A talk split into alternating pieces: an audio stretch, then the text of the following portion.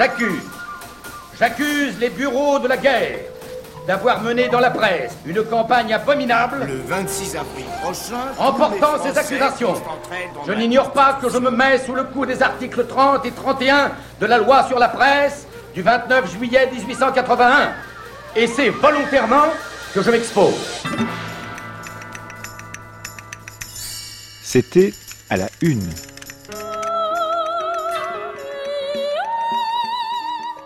Ce soir, 30 décembre 1937.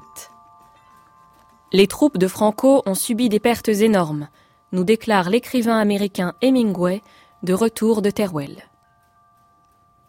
Hier, tandis que la nuit tombait sur Paris, un homme grand et fort au visage large et souriant sortait de la gare d'Orsay. Hemingway, dit quelqu'un qui se trouvait près de moi. C'était bien en effet Ernest Hemingway qui arrivait à Paris. Le grand écrivain américain, l'ami du président Roosevelt, arrivait de Teruel où il avait suivi les opérations militaires aux côtés de l'armée républicaine victorieuse. Je suis incapable de faire le moindre récit, me dit-il. Il y a cinq nuits que je ne suis pas sorti de mes vêtements, que je ne dors pas. Mon cher confrère, pour ce soir. Ah, vous êtes de ce soir. Vous avez à Teruel un fameux correspondant.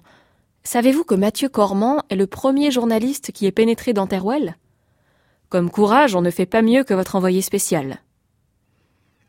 Une heure plus tard, c'est dans un grand hôtel du centre que je retrouvais Hemingway et que je continuais avec lui la conversation ébauchée à la gare.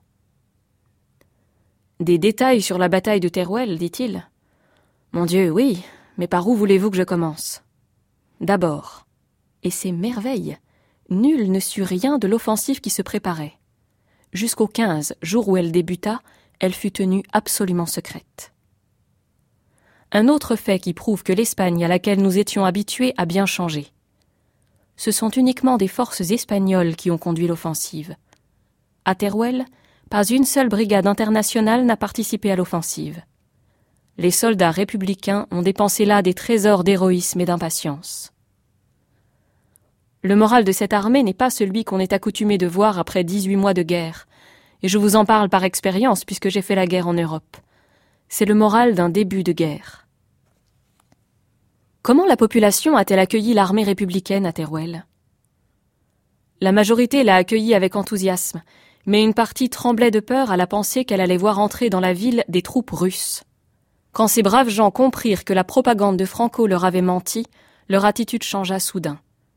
Les Russes étaient de bons, d'authentiques Espagnols. Y a-t-il eu des représailles? J'ai été témoin que pas une seule personne n'a été fusillée il n'y a pas eu de représailles, et cela a tout de suite créé dans la cité une atmosphère de joie, de confiance et de collaboration. Ce n'est pas ce qui s'était passé lors de la prise de Teruel au début de la guerre civile par les troupes de Franco. On m'a raconté à Teruel des choses terribles qui datent de cette époque.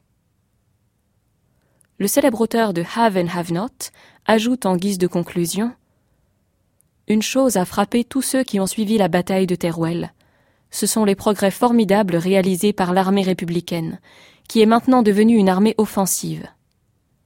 J'ai fait la guerre en Europe il y a vingt ans, et depuis cette époque, je n'avais pas vu manœuvrer une armée avec tant de discipline et de souplesse. Cette armée est maintenant au point, elle est formidablement organisée. Quant à l'aviation républicaine, elle est nettement supérieure à l'aviation de Franco. Je crois que les affaires d'Espagne nous réservent de grosses surprises.